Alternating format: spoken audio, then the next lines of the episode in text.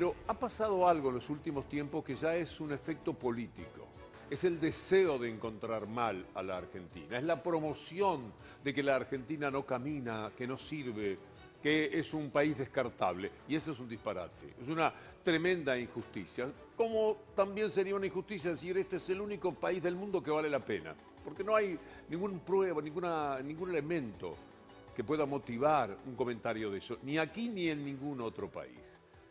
Pero es político. Político en el sentido de que el país no sirve si está gobernado por lo que no nos gustan, y eso sí que me parece deleznable, que me parece muy triste, porque eso es de antemano, ya no somos nosotros con nuestras debilidades, nuestras broncas, nuestra falta de gratitud o nuestro exceso de gratitud, los que determinamos el elogio o eh, vituperamos al país. En realidad se trata de la consecuencia de lo que políticamente opinamos, y eso me parece grave porque hay una insistencia, una proclividad que no se sostiene ya a decir que la Argentina es esto y lo otro porque hay un gobierno, digámoslo así, de corte nacional y popular. No salió de esa manera, bien lo sabemos. Pero es una definición, para que se entienda de qué estamos hablando. Bueno, eh, como está ese gobierno, entonces el país no vale nada, porque un país que elige a ese gobierno es un país para descartar. Y no puede ser así, no debería ser así. Por lo menos no tomársela con el país. Políticamente uno puede tener una gran discrepancia, una enorme pena. La democracia debe permanentemente prepararnos para eso. De ahí que tengamos que defenderla a la democracia. Digo todo esto porque hace tiempo que venimos recogiendo comentarios de políticos y de colegas también que dicen que este es un país de M, que no puede ser, que es un desastre, que es una vergüenza, que somos una porquería y tengo la opinión en contrario permanentemente, podría decirse. Entonces lo que sucede es que hay una decisión que ya tiene otro carácter y por lo tanto hay que pelearla, hay que enfrentarla. Hoy se cumplen cinco años de un episodio tremendamente doloroso. Estas imágenes sacudieron intensamente al país, cuando Sandra y Rubén perdieron sus vidas en el momento en que iban a la escuela de Moreno para prepararles el café y la media luna a los chicos. Estaban preparando el desayuno, el acto amoroso de poner en un pocillo, en un platillo una media luna y en un pocillo un poco de café y ponerlo ahí para que vengan los chicos y se sienten. Ese primer amor de cada mañana vale muchísimo. Y ellos perdieron la vida mientras preparaban lo que los chicos iban a, disfrutar después. La inmensa tristeza que se vivió en el acto de hoy en Moreno, el recuerdo de Sandra y Rubén nos impone la necesidad de recordar que esto sucedió porque hubo ocho advertencias con respecto a lo que esa escuela estaba padeciendo, como tantas otras escuelas. La desidia neoliberal con respecto a lo que sucede en una escuela, a lo que es la educación pública, está siendo la verdadera responsable de aquel episodio tan terrible que sucedió y que todavía lamentamos en nuestro corazón porque con el tiempo eh, fuimos sabiendo la calidad humana tanto de Sandra como de Rubén y todavía dolía más y nos abofeteaba más aquella realidad. Melconian, al que vamos a escuchar, es un hombre que anda por todos los medios todo el tiempo, es atractivo eh, en lo que dice, en su manera de hablar, es un tipo con boliche, pero es uno de los personajes que si puede se queda con todo, con todo, y deja a los demás sin nada. ¿Tenés una devaluación después del 13 de agosto? Probablemente sí, es altamente probable. El Conian es un economista pagado por la Fundación Mediterránea para ser digamos, candidato a ministro de alguno de los candidatos de la oposición y está planteado así.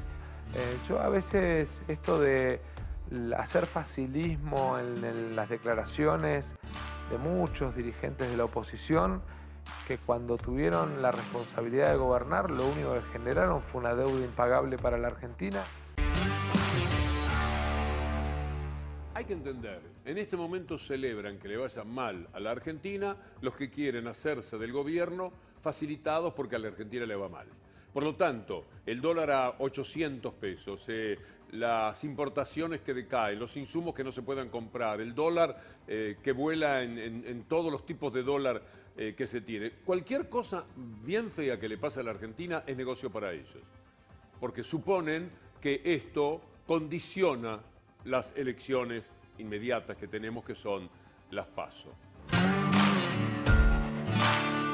Kisilov dice, y es interesante, que estaban esperando con bombos y platillos que la Argentina no pudiera tener este alivio en la relación con el Fondo Monetario Internacional, si es alivio, si es que no estamos haciendo una lectura defectuosa, pienso que no.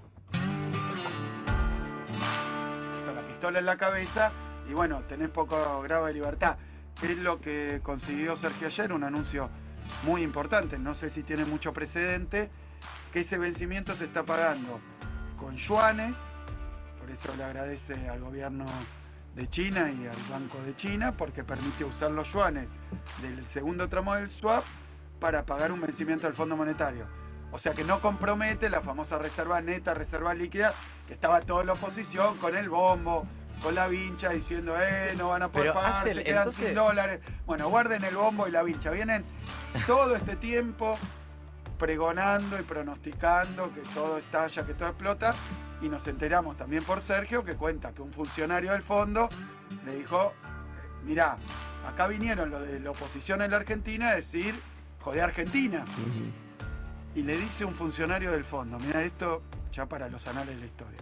Qué poco patriotas, patriotas, ¿eh? Qué poco patriota tu oposición, que viene a decir, joder a la Argentina porque me beneficia cuando escucha los disparates a los que se animan Larreta y Bullrich, eh, a los que se anima Juez, que todavía sigue remando. ¿Sabe por qué? Porque es un tipo que le resulta divertido, dice cualquier palabrota, cualquier estupidez. Eh, lo echaron de un país, se tuvo que venir de un país por faltarle el respeto, a, en aquel caso a los ecuatorianos. La gente está muy necesitada, la gente tiene mucha mucha, muchas necesidades. Si los tipos vienen y te dicen que vos vas a perder lo único que tenés que es un plan. Ah. En una Argentina donde la mitad de los argentinos son pobres, donde no hay laburo, donde es imposible conseguir un trabajo. Si te dicen que te van a quitar el único acceso a algún recurso económico que sostiene tu familia, los tipos votan por eso, no importa que ese sea el... vos te terminás enamorando del secuestrador. Que cuando la gente tiene necesidades extremas, la gente no le pida que, que pueda discernir es la libertad que tiene el canario de volar de un lado a otro, pero siempre adentro de la jaula. Y la gente tiene necesidades extremas, los oficialismos lo saben y lo utilizan de una manera increíblemente eh, obscena. Todo eso para hablar de los planes y los vagos, para asociar al pobre, del que parecen lamentar tanta existencia de pobres, pero al fin de cuentas le pegan duramente. Son planeros, son vagos, es que no quieren trabajar, como decía un candidato de la capital hace poco. Hay hierba para recoger por ahí. Váyanse tres o cuatro mil kilómetros, váyanse meses, dejen a sus familias y vayan a buscar las moneditas que se pueden llegar a hacer de diferencia si se tienen que pasar tanto tiempo recogiendo la uva o recogiendo la hierba como este personaje sugería. Pero lo dicen por lo general desde el desprecio, desde el odio, eso de lo que también habla el candidato a vicepresidente Agustín Rossi. Hay poco empatía con el pueblo argentino. Nosotros pensamos exactamente lo, contrario. A mí me tocase, como a, como a varios de todos nosotros, si me tocase volver a nacer, eh, me gustaría volver a nacer en Argentina, elegiría Argentina. Y ellos permanentemente están eh, descalificando a la Argentina, al pueblo argentino, eh, endiosando a quienes se van a vivir afuera por diferentes circunstancias. No digo que, haya circunstancias justificadas, ¿no? Y sobre todas las cosas, eh, subestimando permanentemente al pueblo argentino. A veces yo pienso que no son opositores a nuestro espacio político ni a nuestro gobierno, sino que son opositores. Venimos a pedirles el voto, venimos a luchar también contra esa avaricia que el poder manifiesta constantemente, porque una cosa trae la otra, tanta injusticia, tanta desigualdad como la que se genera en los países capitalistas, pero que son sacudidos además por el poder neoliberal, que eh, lo que ocurre es una reacción del lado de los más débiles. Y de esto tendrán que hacerse cargo, tendrán que pensar un poco mejor si van a continuar procediendo a la creación de un mundo cada día más desigual. Miren lo, que dice Pino. Vamos a, tomar algunas de sus expresiones en el discurso del otro día y vamos a refutarlo. Por ejemplo, habla de que no puede ser el control de precios. Es que la inflación no se baja con controles de precios, se baja eliminando el mal gasto del Estado. En el caso de la soja, el valor de ese dólar que reciben, recibimos los productores es de menos de 100 pesos.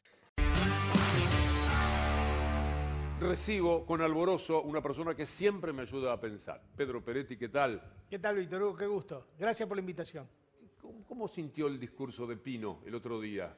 Bueno, Pino no se hace cargo de nada. Vio que dice, lo- hemos sido agredidos 80 años de malas políticas agropecuarias. Sí. 80 años. Cae en 1943, cuando asume el coronel Perón de secretario de Provisión de Trabajo. A partir de ahí tuvimos los 10 mejores años de política agraria de la historia argentina. 50.000 arrendatarios rurales se hicieron propietarios.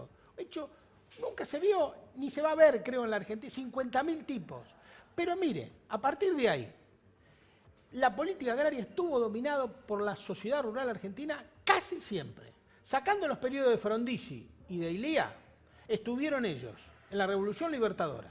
Después militaron con ahínco las dos dictaduras, la de Lanuse y la de Onganía, que entraban con carrozas a la sociedad rural. Militaron con tremendo ahínco y fueron parte del golpe de Estado del 76. Mario Cadena Madariaga, el primer secretario de Agricultura, hombre de la rural, fue el primer secretario. Y el subsecretario fue Zorrigueta.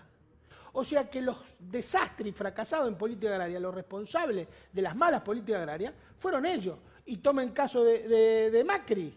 ¿Quién fueron los dos ministros de Macri? Echeverre, presidente de la sociedad rural, que lo puso a Pino. Yo me siento débil cuando hablo del campo, el campo, el campo, como si fuera todo lo mismo.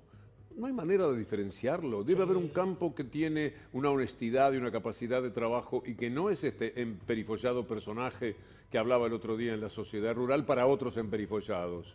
Pero eso es imprescindible diferenciarlo, Víctor Hugo. Pero ¿sabe cuál es el principal problema que tenemos? Son los propios dirigentes nuestros del campo nacional y popular que no se animan a diferenciarlo. Las dos veces que lo diferenciamos fueron dos políticas muy exitosas. Una la hizo Kicillof en el 2015 con Cristina. Devolvió a casi 60.000 pro- pequeños y medianos productores retenciones, diferenció las extensiones, demostró que se podía hacer, demostró que hay que tener un poco de coraje, que hay que ser innovador, que hay que ser creativo, que hay que tener un poquito de calle y darse cuenta cómo se juega esto. Después de eso, eh, nada, Víctor Hugo. Mire, la concentración es enorme en la República Argentina, enorme. Eh, ya hemos dado el ejemplo. Lo que vamos a partir es de definir el latifundio, porque acá se confunde todo. La provincia de Santa Fe ha sido muy sabia, producto de las grandes políticas agrarias que tuvo un tipo extraordinario olvidado en la historia argentina y que la derecha se lo quiere apropiar y no se lo debemos regalar, que es Lisandro de la Torre. ¿eh? Lisandro fue un precursor de la reforma agraria, un defensor de la reforma agraria y fue el creador de la chacra mixta.